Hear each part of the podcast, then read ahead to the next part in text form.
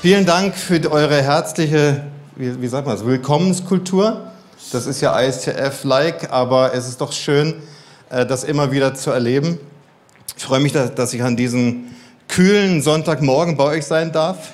Also draußen jedenfalls.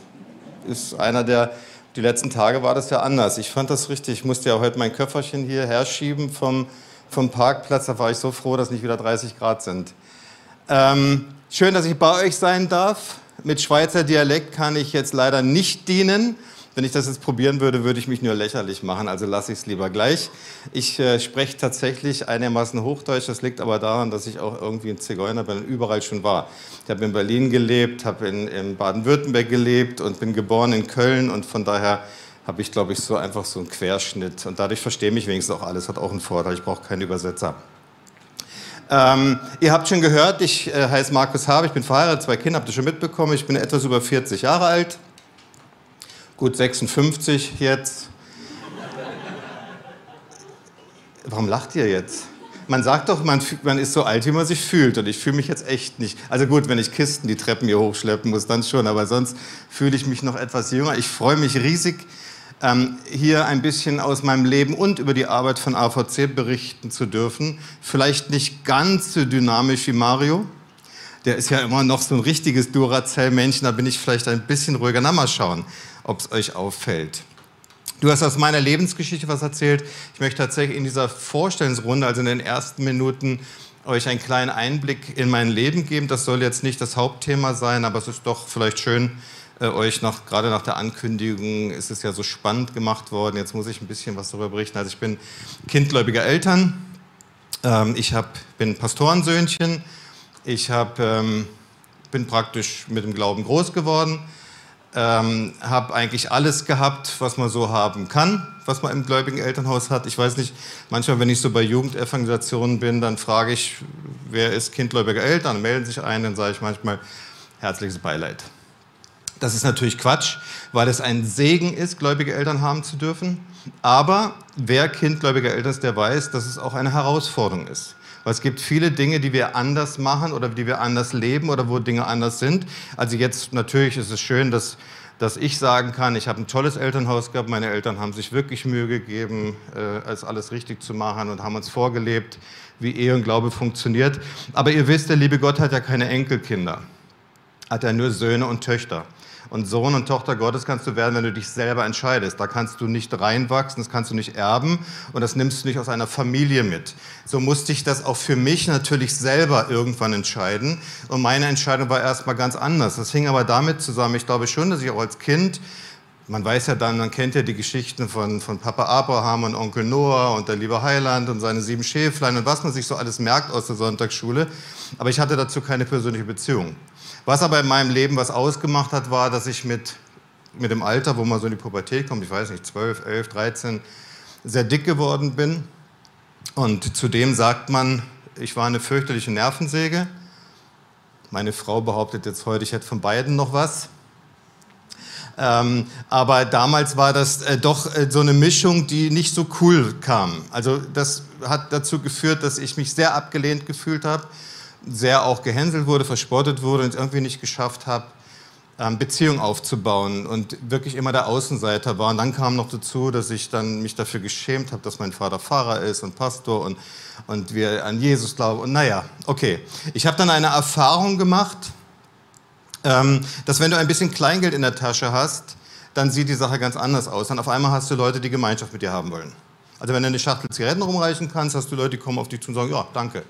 Und wenn du äh, Geschenke machen kannst und Leute einladen kannst, dann wollen sie Zeit mit dir verbringen. Und wenn du schöne Geschenke machst, dann hast du sogar Gemeinschaft mit schönen Mädchen. Zumindest für das Geschenk. Ja, die sind dann natürlich schon bereit, das auch zu nehmen. Und das ist jetzt was bei mir passiert, dass ich gedacht habe, okay, aha, so schaffe ich es also.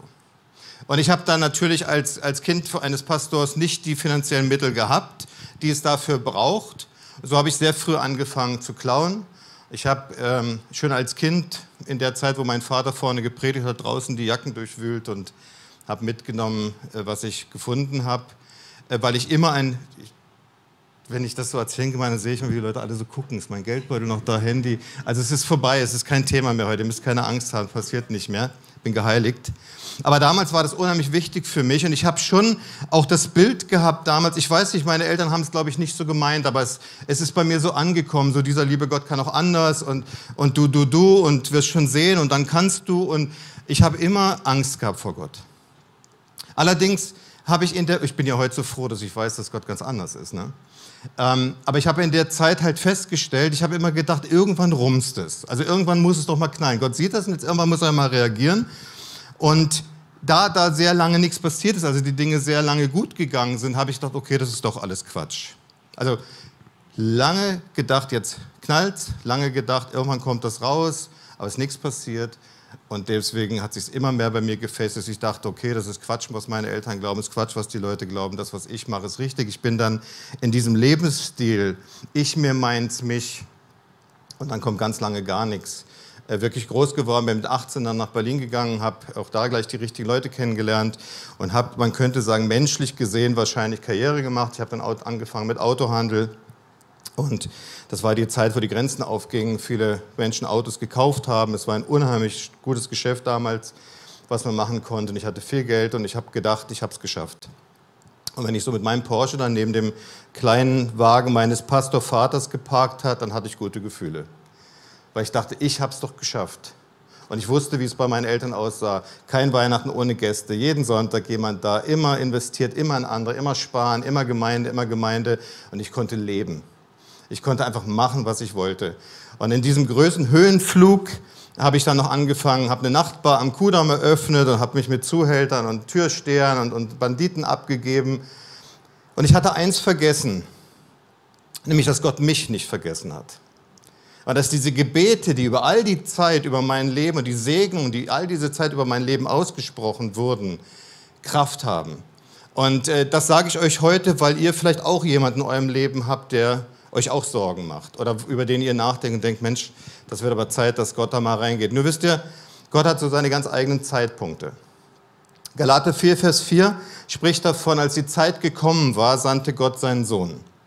Und ich halte das Klar kommt es aus dem Kontext, aus der Weihnachtsgeschichte, aber ich halte es für einen top zeitaktuellen Vers.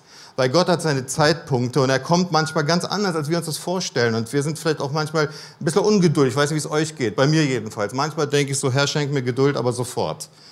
Ähm, so, das dauert mir alles zu lange. Aber ich habe einen weisen Mann mal äh, reden hören, der hat gesagt, Gott kommt manchmal sehr spät, aber er kommt spätestens rechtzeitig. Und Gott hat irgendwann, war halt dieser Zeitpunkt, Leiter 4, Vers 4, war der Zeitpunkt da, wo Gott angefangen hat, in mein Leben reinzusprechen. Und er hat mich auch nicht gefragt, ob ich das möchte. Und er hat es auf eine Art und Weise getan, die ich mir vielleicht auch nicht ausgesucht hätte. Also bei mir ist dann keine Engelerscheinung gekommen und hat gesagt, so, siehst du jetzt, stimmt, jetzt, jetzt gehst du wieder in die Gemeinde und bringst dein Leben in Ordnung. Nein, er hat einfach zugelassen, dass Schwierigkeiten in mein Leben reinkamen hat einfach zugelassen, dass der Geldhahn abgedreht wird, zugelassen, dass mein Leben nicht mehr funktioniert hat.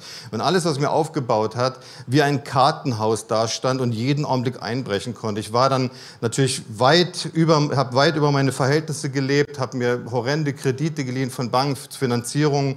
Und als das Geschäft nicht mehr lief, ging das natürlich nach hinten los, habe mich mit Leuten eingelassen, mir Gelder geliehen, mit denen man das lieber nicht macht. Und ich habe mein Leben mit 28 so an die Wand gefahren gehabt, dass ich morgens Angst hatte vom Abend und abends vom Morgen, weil ich nicht wusste, wie soll ich das in Ordnung bringen. Ihr wisst auch, wenn man sich von den falschen Leuten Geld leiht, das kannst du eine Weile, weißt du, wenn du jemand Geld, wenn jemand Geld schuldig ist und der sagt dir, ja, ja, morgen, das erste Mal glaubst du es, das zweite Mal auch.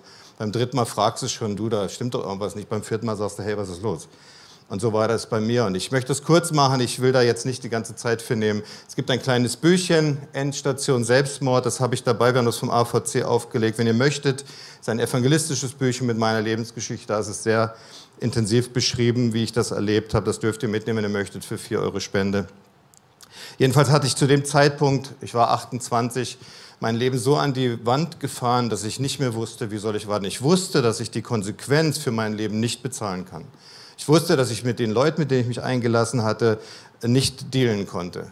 Ich wusste, dass ich Jahre oder Jahrzehnte im Knast verbringen würde, wenn das rauskommt, was ich verbracht habe. Und ich wusste, dass ich darauf keinen Bock hatte.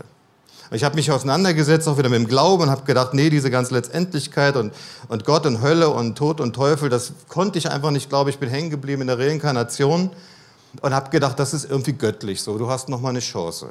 Also du stirbst, aber du wirst nochmal geboren und dann kannst du es nochmal probieren. Und in diesem Gedankengut habe ich mir in einer Nacht, jetzt kommt das Heroin, ich hatte eigentlich mit Drogen nichts zu tun, aber ich habe überlegt, wie kannst du äh, dir dein Leben nehmen, so von Zug springen und vom Hochhaus ist ja auch nicht so toll und viele andere Methoden klappen sehr oft nicht und landen in der Psychiatrie. Ich habe gedacht, Mensch, Heroin ist ein Narkotikum, du schläfst ein, wachst nicht mehr auf und das Thema ist gegessen und schaust mal, was passiert. Ich habe mir in einer Nacht fast zwei Gramm Heroin gedrückt, was viel, viel, viel, viel, viel zu viel ist.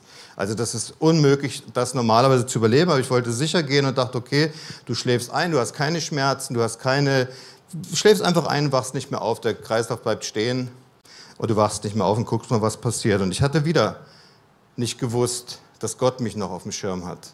Weil Gott hat mich in dieser, hat meine Mutter in dieser Nacht geweckt und um die Zeit, ich habe das hinterher, meine Mama ist leider schon verstorben und ich habe oft mit ihr noch danach darüber gesprochen, um die Zeit, wo ich das gemacht habe, hat Gott sie geweckt und sie hat gespürt, mein Sohn ist auf dem direktesten Weg verloren zu gehen. Und sie hat, sie hat nicht, weißt du, ihr kennt diese mentale Geschichte zwischen Eltern und Kindern, dass, dass man spürt, da stimmt was nicht, irgendwie, da ist was. Aber sie hat gespürt, nein, mein Sohn, das war aus ihrem Glauben heraus ganz klar, er wird, ist auf dem direktesten Weg in die ewige Gottesferne zu gehen. Er verspielt gerade sein Leben. Und er hat über Stunden dagegen angebetet. Ich bin nächsten Tag aufgewacht, ich habe das nicht verstanden. Ich habe nicht verstanden, warum bin ich noch da und hab, war mein Problem ja auch nicht gelöst, wollte wieder los, kam der Anruf tatsächlich meiner Mutter und sie fragt, Markus, was ist los bei dir? Ich habe gesagt, nix, was soll sein? Und sie sagt, nee, nee, nee, nee, bei dir stimmt irgendwas nicht. Ich habe letzte Nacht so für dich beten müssen. Als ich das gehört habe, habe ich sofort gewusst, das ist Gott.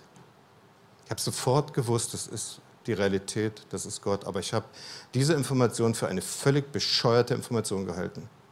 Weil ich gesagt habe, warum, wenn es wirklich Gott gibt, und jetzt bin ich schon in der Mission, ich hatte alles. Darf in einem Land groß werden, wo wir Freiheit haben, wo wir Frieden haben, wo wir Essen haben, wo wir Religionsfreiheit haben. Ich konnte zur Schule gehen, ich hatte ein gutes Elternhaus, ich hatte beide Elternpaare zu Hause. Äh, meine Eltern haben sich um mich gekümmert, ich habe alles gehabt, habe alles mit Füßen getreten. Und selbst obwohl ich von Gott wusste, habe ich mein Leben lieber am Ende versucht wegzuschmeißen, als dann wenigstens zu sagen, Gott, ich lass dich ran. Gott hätte doch wirklich sagen können, so, bumm, komm, geh. Oder?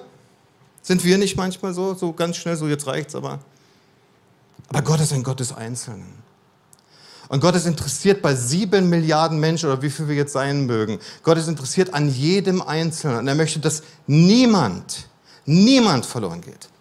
Und er möchte, dass jeder errettet wird. Und das ist mein Antrieb für Mission. Und ich halte Mission nicht nur AVC und nicht nur die anderen Werke wie Open Doors und alles drum dran. Mission ist diese Gemeinde. Weil überall, wo Menschen sind, die Jesus noch nicht kennen, ist unser Auftrag, sie zu Jesus zu bringen. Und dann geht es aber weiter, nicht nur sie zu Jesus zu bringen, wie, meine, wie, wie das bei mir passiert ist, weil das war sogar mein Vater, der da mit mir gesprochen hat und gesagt hat, Markus, du hast dein Leben alleine versucht zu leben, hast es nicht geschafft. Und hast dein Leben wegwerfen wollen, alleine nehmen wollen, du hast es nicht geschafft. Jetzt lass doch Jesus mal ran. Und ich habe nicht verstanden, was bedeutet das Jesus machen. Mein Kopf war so voll mit diesen ganzen alten Traditionen und dann, ich komme aus der alten Pfingstbewegung, da hat man dann noch Buße getan, indem man nach vorne gegangen ist, auf die Kanzel, seine ganzen Sünden der Gemeinde erzählt hat und ich dachte, das kann ich nicht.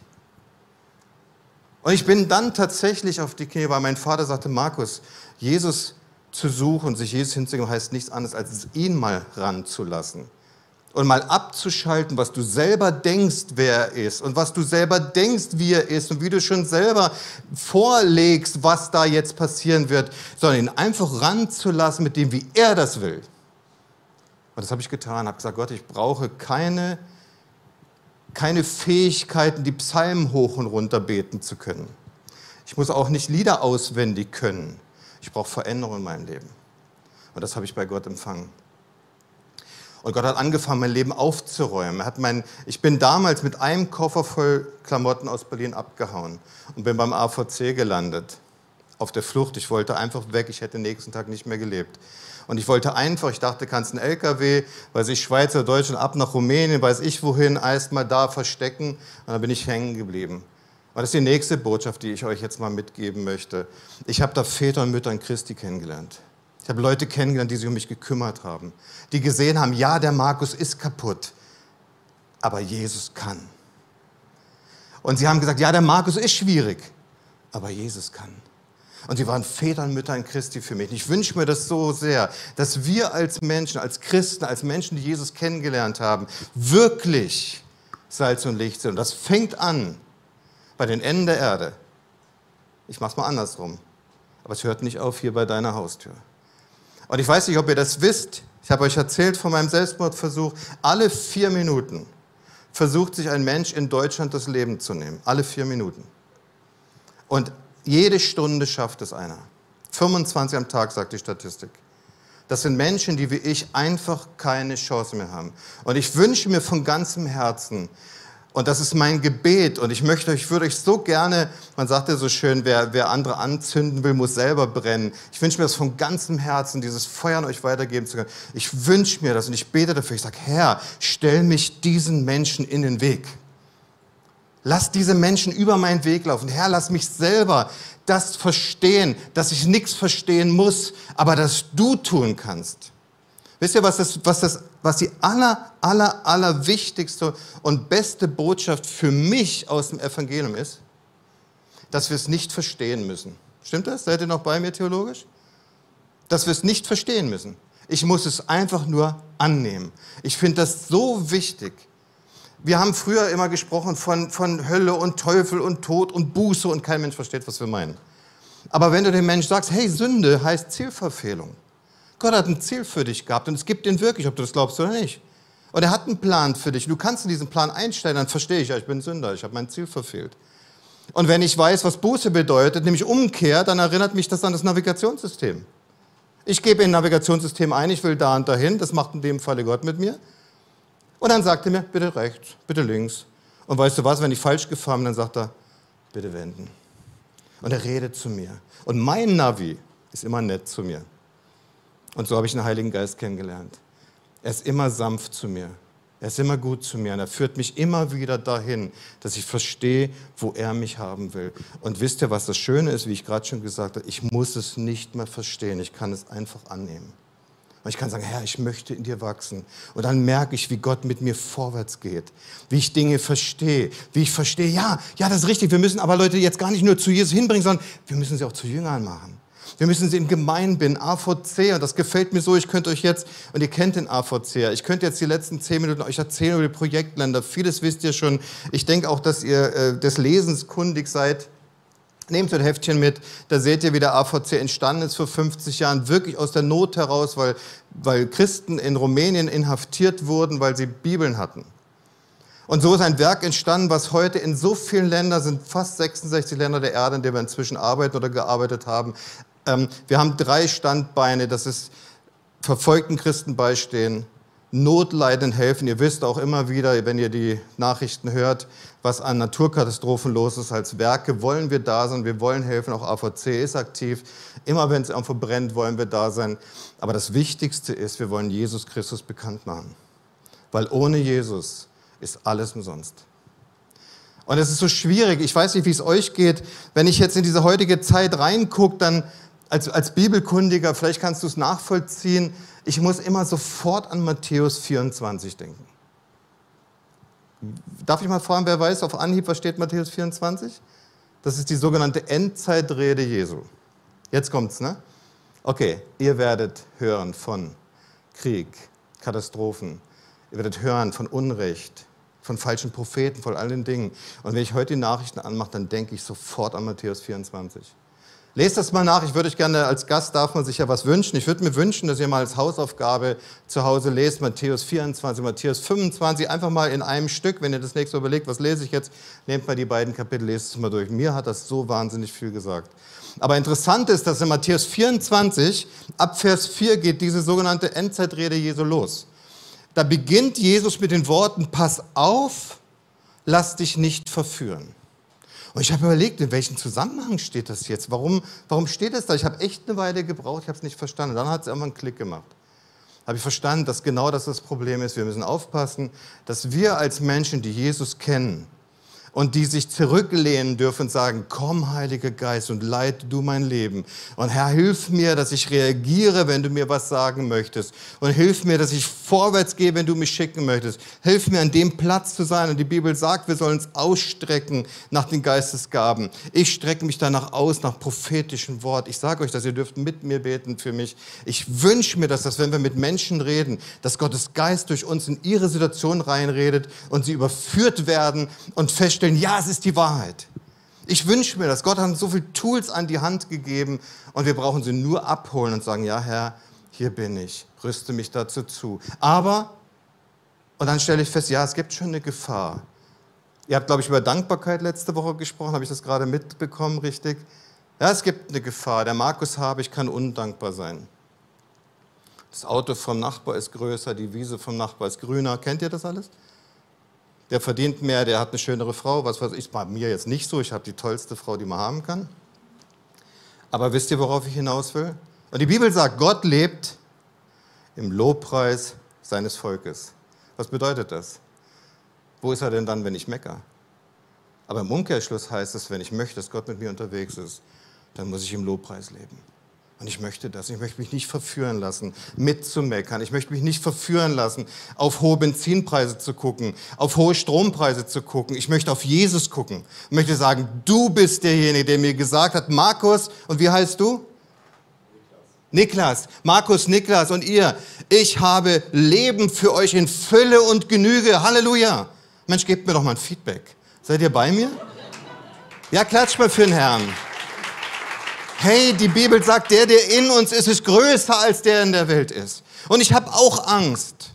Und ich ertappe mich auch manchmal dabei, dass ich denke, Mensch, wenn ich euch jetzt erzählen würde, ich würde bis heute Abend nicht fertig, weil was ich erlebt habe, je mehr ich mich entscheide, zu sagen, ja, ich bin bereit, gegen die Finsternis anzukämpfen. Ich bin bereit, Jesus zu proklamieren. Herr Jesus, hilf mir, ich möchte Kranke heilen. Wir wollen Dämonen austreiben. Das ist der Auftrag, den Jesus uns gegeben hat. Ich möchte dahin kommen. Ich will nicht sagen, ja, sehe ich ja nicht in 2000 Jahren Kirchengeschichte. Ich will es erleben. Und wenn Jesus sagt, dasselbe und größere Dinge wirst du auch tun, dann sage ich, Herr, ich möchte es sehen. Ich will es sehen. Und wenn du mich erst zurüsten musst, damit ich nicht stolz werde, oder wenn du mich erst dahin bringen musst, dass du das mit mir tun kannst, ich möchte dahin. Aber je mehr ich diesen Wunsch ausspreche, Jesus, ich möchte dir dienen, desto mehr erlebe ich auch Dinge, das kannst du dir gar nicht vorstellen. Wir ziehen nach Mannheim, zweieinhalb Monate später kriegen wir eine Kündigung, müssen wieder ausziehen, haben 7000 Euro investiert für neue Küche und alles Mögliche. Letzte Woche gehe ich einkaufen, lasse mein Handy im Einkaufskorb liegen, merke, dass es zu spät kommt, zurück das Ding weg. Weißt du was? Ich habe mich entschieden, mich nicht aufzuregen. Ich habe gesagt, ich nehme es jetzt einfach und ich lasse mich davon jetzt nicht runterkriegen. Ich weiß, wie es euch geht. Normalerweise würde ich schon. Und selbst meine Frau hat mir attestiert. Ich sage, Markus, ich habe dich selten so ruhig gesehen. Weil ich habe für mich entschieden, ich lasse mich davon nicht runterziehen im, Jahr, im Namen Jesu. Ich, Mensch, was, weißt du, wo leben wir denn? Du gehst, ich sag jetzt, ich darf ja keine Schleichwerbung machen, gehst ins Internet, in einem Tag hast ein neues Handy. Also das sind doch alles keine Probleme. Unser André Berglisser, vielleicht habt ihr von ihm gehört. Er war tot. Hat ihm fehlen lebenswichtige Organe, ein kleines, dünnes Männchen. Geht jeden Winter, und jetzt fahren sie wieder im November, fahren die mit Spezialfahrzeugen nach Sibirien bis an den Polarkreis, in die letzten Winkel der Erde, um Jesus bekannt zu machen. Und die haben manchmal 200, 300 Kilometer Touren, da ist kein Arzt, kein Handynetz, keine Tankstelle, kein schickes Hotel, kein Restaurant. Und er hat mich gefragt, ich sag euch das, Markus, willst du mal mitfahren? 60 hm. Grad minus, musste Pipi machen, dann klickert's unten. Aber weißt du was? Eins hat mir das gesagt. Ich möchte Gott dankbar sein. Weißt du, ich bin von Herz voll Mission. Und wenn du in die Mission gehörst und wenn du ein Mandat hast, dann werden wir dir helfen. Wir, wir gehen nicht ohne Mandat, das bringt nichts. Wir brauchen einen Auftrag. Aber wenn du ein Mandat hast, wir wollen dir helfen. Und ich sage dir, ich bin froh, dass ich hier heute auf dieser Kanzel sein darf, mit euch die Zeit verbringen darf und nicht in Sibirien sein muss oder irgendwo in anderen Ländern, wo Not ist. Aber ich habe mich zu eins entschieden, ich möchte die nicht vergessen, die das tun. und die den Auftrag ausführen. Und das wäre vielleicht der nächste Punkt. Ich kann nicht nur undankbar sein, ich kann vielleicht auch vergessen, was mein Auftrag ist. Nämlich, dass Jesus gesagt hat, und das habe ich vorhin schon gesagt, auch wir, wir wollen die Menschen zu Jesus bringen. Aber wir wollen sie auch in Jüngerschaft führen. Wir wollen sie in den Auftrag reinführen, den Jesus für sie haben. Wir wollen Gemeinde bauen. Und wenn die nach Sibirien gehen oder in die Länder gehen, egal ob Afrika, Indien, Sibirien, wo auch immer, Pakistan, was auch immer, dann hat es immer das Ziel, wir möchten Menschen zu Jesus führen. Aber wir wollen Gemeinde bauen, wo sie wachsen können und wo sie ein Zuhause bekommen und wo sie Väter und Mütter in Christi kennenlernen und wo man sich um sie kümmert und wo sie sich multiplizieren können. Und wir haben jetzt etwa 1500 Gemeinden gegründet. Und ich sage euch was, wir träumen von 100.000 Gemeinden, die wir gründen wollen weltweit. Klingt schräg, ne? Aber ich glaube, für mein Gott ist nichts unmöglich. Und wir erleben das wie in Sibirien kaputte Menschen, Alkoholkranke, Drogenabhängige, Banditen, Mörder Jesus kennenlernen. Die werden frei durch Gebet. Wir haben das gehabt in Minsk. Da ist die Feuerwehr gekommen, die machen für die Drogenabhängigen Gebetsnächte. Und die haben ein Zentrum. Und in diesem Zentrum kam eines Nachts, wo sie eine Gebetsnacht hatten und Menschen frei beten und die von Drogenabhängigkeit frei werden, nur durch Gebet. Kam die Feuerwehr, weil sie Flammen auf dem Dach gesehen haben. Und es hat nicht gebrannt. Mein Gott kann das. Was hast du für einen Jesus? Mein Jesus kann das. Und mein Heiliger Geist kann das. Oder wie er mich jetzt schon fast 30 Jahre führt, mein Leben in Ordnung gebracht. Ihr könnt in den Büchern ein bisschen nachlesen. Ich habe auch, weiß ich, konnte mit Islam nicht viel anfangen. Ich hatte dann diesen Corona-Urlaub wie viele von uns. Und dann habe ich dieses Buch gelesen. Jesus im Mord. Ich möchte euch das wirklich empfehlen. Ich habe, glaube ich, zehn Stück dabei. Ich möchte das wirklich empfehlen. Das ist ein Buch, was ganz klar gegenüberstellt, was ist die Lehre Jesu, was ist die Lehre Mohammed, wie ist die Religion entstanden, was denken sie, was haben sie erlebt, was ist der Unterschied. Das hat mir so die Augen geöffnet für Menschen des islamischen Glaubens dass ich heute verstehe, warum sie so ticken.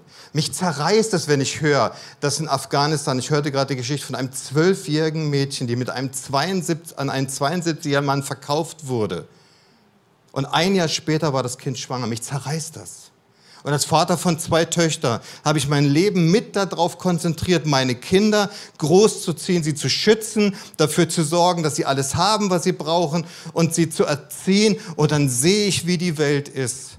Und wie gerade in islamischen Ländern, Nigeria, Pakistan, wo dieser, dieser ganze äh, ähm, Terrorismus herrscht, wie die Frauen verschleppt werden, wie Mädchen zwangsverheiratet werden, wie sie zwangskonvertiert werden dadurch, ich weiß nicht, ob ihr dieses Gebetsmail, ich möchte damit schließen, gelesen habt. Das war im Sudan. Da ist ein, ein junges Ehepaar, hat geheiratet. Das war schon vor einem Jahr. Ich habe die Zeit, ich bin nicht so gut mit Zahlen, deswegen sage ich jetzt keine Zeiträume. War vor ein paar, paar Jahren. Ich will jetzt nicht falsch sagen. Jedenfalls haben sie geheiratet als Moslems, haben Familie gegründet und dann hat sich der, der Mann bekehrt. Und so hat die Familie erwirkt, dass diese Ehe zwangsgeschieden wurde und der Mann verjagt wurde. Kurze Zeit später, ich meine, das war im Jahr 2000, ich bin nicht ganz sicher, bekehrt sich auch die Frau, äh 2020, Entschuldigung, bekehrt sich auch die Frau. Nein, 2020 er ist bekehrt, 2022, jetzt habe ich die Zahlen wieder, hat sie sich auch bekehrt. Und jetzt passiert das, was passieren sollte, wie wir das verstehen würden. Sie kommen wieder zusammen, wollen Jesus gemeinsam dienen, wollen Ehe leben, wollen, wollen ihre, für ihre Kinder da sein und sie werden von Iman angeklagt wegen Ehebruch, weil sie ja nach dem islamischen, nach der Scharia nicht mehr verheiratet sind und Ehebruch betreiben und sollten ausgepeitscht werden, wenn nicht sogar zum Tode bestraft. Und dann denkst du, äh, hast du das jetzt richtig gelesen? Äh, gibt's sowas? Ja, das gibt's. Und Gott ist auf der Suche nach Menschen. Weißt du, wir beide hier, du bist ja auch groß und stark. Wir können da hingehen und sagen, hey, lass das doch. Ja, bringt nichts. Aber was wir tun können ist, gib mir mal ein Feedback. Was können wir tun? Beten. Und ich glaube, dass uns die Bibel so klar auffordert, und im Hebräerbrief könnt ihr das lesen, lasst uns einstehen für die Leiden, als würden die Schläge uns selber treffen. Und ich glaube, ich hoffe, ich komme euch nicht zu krass rüber heute. Dann, wenn nicht, dann ist es halt so. Aber ich glaube, dass wir die Gefahr haben, das ist der dritte Punkt, lass dich nicht verführen, dass wir die Gefahr haben, über solche Verse hinwegzulesen, weil sie uns nicht gefallen. Stimmt das? Und ich möchte diese Verse nehmen, möchte sagen, Herr Jesus, ey, das macht mir echt Kopfschmerzen. Und ey, ich bin jetzt nicht der krasse Held hier, der jetzt hier sagt, ja, jetzt hier komm, Rambo-Style, wir machen mal. Aber ich möchte sagen, Herr, ich möchte da sein, wenn du mich brauchst. Bitte, bitte, Herr Jesus. Bitte komm mit deinem Heiligen Geist, wirke mit mir, dass deine Kraft, die viel größer ist als alles andere, dann in meinem Leben präsent ist, wenn du mich brauchst. Ich möchte nicht abhauen, ich möchte nicht feige sein. Ich möchte in dieser Welt Salz und Licht sein. Ich möchte Jesus verkünden. Und ich weiß nicht, ihr habt vielleicht schon gemerkt, ich habe nicht viel über eine AVC erzählt heute, aber mir war das so. Ich glaube, dass es jetzt ein guter Zeitpunkt ist, zusammen zu beten. Weil ich glaube, dass Gott heute gesprochen hat. Und ich glaube, dass wir in einer Zeit leben, die die Bibel als Endzeit beschreibt. Ich weiß, das sagt man schon seit 2000 Jahren Kirchengeschichte. Aber wie viel kann denn noch alles passieren von dem, was vorhergesagt wurde? Wir sehen doch, dass es wirklich in eine ganz klare Richtung geht. Und ich glaube, jetzt ist auch die Zeit, wo Gott sagt, ich möchte nochmal ausgießen meinen Geist. Und der vierte Punkt, und damit schließe ich, wir können vielleicht verführt werden zu vergessen, dass wir für eine Ewigkeit leben. Wir leben so im Hier und Heute, mein Haus, mein Boot, mein Auto, meine Frau. Aber eigentlich geht es im Glauben darum, dass wir die Ewigkeit mit dem Vater verbringen dürfen oder eben nicht. Und ich glaube nicht an den Teufel, der im, im, in den Flammen im Dreizack die Leute pisackt. Aber ich glaube daran, dass es ein schrecklicher Ort sein muss, wenn mal Gott und Gottes Liebe nicht mehr vorhanden ist. Das muss die Hölle sein. Und ich möchte Menschen davor bewahren, wenn es mir nur möglich ist. Und ich möchte darstellen, ich bin kein Fan, der hier auf die, auf die wie heißt die hier, Königsstraße, Bananenkiste den Leuten hinterher schreit, Hölle, Tod, Teufel, du heute Nacht stirbst du, dann bist du im Flammen. Nein, ich möchte erzählen, dass Gott gut ist. Und dass er alles dafür getan hat. Und wir es nur annehmen brauchen, um Leben zu haben in Frieden mit ihm und in Fülle und Genüge. Möchtet ihr mal mit mir aufstehen? Und ich möchte jetzt nach diesem Wortschwall, eine halbe Stunde habe ich euch zugetextet, möchte ich mal eine halbe Minute Luft lassen, dass du atmen darfst, geistig auch, und dich mal fragen kannst, was war davon jetzt für mich? Es ist absolut biblisch zu sortieren, auch zu sagen, okay, die Hälfte, das, was der Dicke da vorne. Ist absolut biblisch, du darfst es sortieren, aber irgendwas, glaube ich, hat Gott heute für dich auf dem Schirm. Und Herr, ich denke, wir wollen einfach nicht rausgehen, ohne Gott zu sagen, ja, Jesus, komm, mach das Ding mit uns fest und versiegel es jetzt. Und dann nehmen wir es mit und dann kannst du weiter mit uns arbeiten. Ist das gut für euch? Dann lasse ich euch jetzt mal ein paar Sekunden. Vielleicht macht ihr die Augen zu oder auch nicht. Ihr könnt machen, wie ihr möchtet und horcht mal in euch rein und dann möchte ich mit euch beten.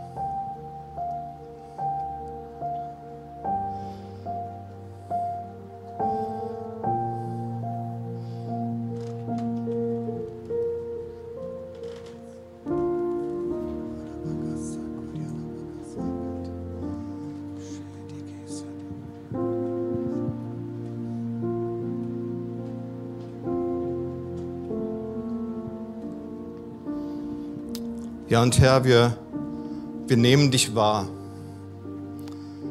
Ich nehme dich wahr heute Morgen durch deinen guten Heiligen Geist und ich höre, dein, ich höre deine liebevolle Umarmung. Und ich spüre, wie du mir sagen willst, hey, es geht nicht um Druck, es geht um Gnade und es geht um Liebe. Und Herr, das ist das, was du, was du getan hast und was dein Plan war. Herr, du wolltest uns mit deiner Liebe ausstatten. Du wolltest uns in deiner Liebe den Weg zu dir zeigen und du willst uns in deiner Liebe dazu bringen, dass wir auch Salz und Licht sein dürfen. Herr, ich bete heute Morgen, dass wir uns nicht verführen lassen. Und ich bete heute Morgen, dass du durch deinen Heiligen Geist kommst und dass du wegschneidest, wo der Teufel uns in falsche Richtungen ziehen will mit unseren Augen. Wir wollen auf dich schauen. Und ich bete in geistiger Autorität, dass, Heiliger Geist, dass du jetzt kommst und das schneidest und diese Fesseln löst und unsere Augen wieder auf den Vater richtest und auf Jesus und auf was er getan hat. Und Herr, wir wollen in dieser Zeit froh sein und dankbar sein, dass wir dich haben dürfen. Und davon wollen wir weiter erzählen. Und Herr, unser Leben soll dir zur Verfügung stehen mit unseren Armen, mit unseren Beinen, mit unseren Augen, mit unseren Ohren, mit unseren Füßen, mit unseren Finanzen, aber auch mit unseren Gebeten. Hilf uns, dass wir unseren Platz einnehmen. Und Herr, wir beten um Vergebung, wo wir es vielleicht nicht getan haben, wo wir auch Leute aufgegeben haben, nicht mehr für sie gebetet haben. Und Herr, diese Entscheidung, die wir jetzt vielleicht treffen vor dir, möchte ich im Namen Jesu versiegeln und sagen, Heiliger Geist, komm und versiegel du, dass der Feind es nicht rauben darf, wenn wir nach Hause gehen, sondern lass es aufgehen und Frucht bringen und diese Frucht möge wiedergefunden werden in der Ewigkeit. Amen.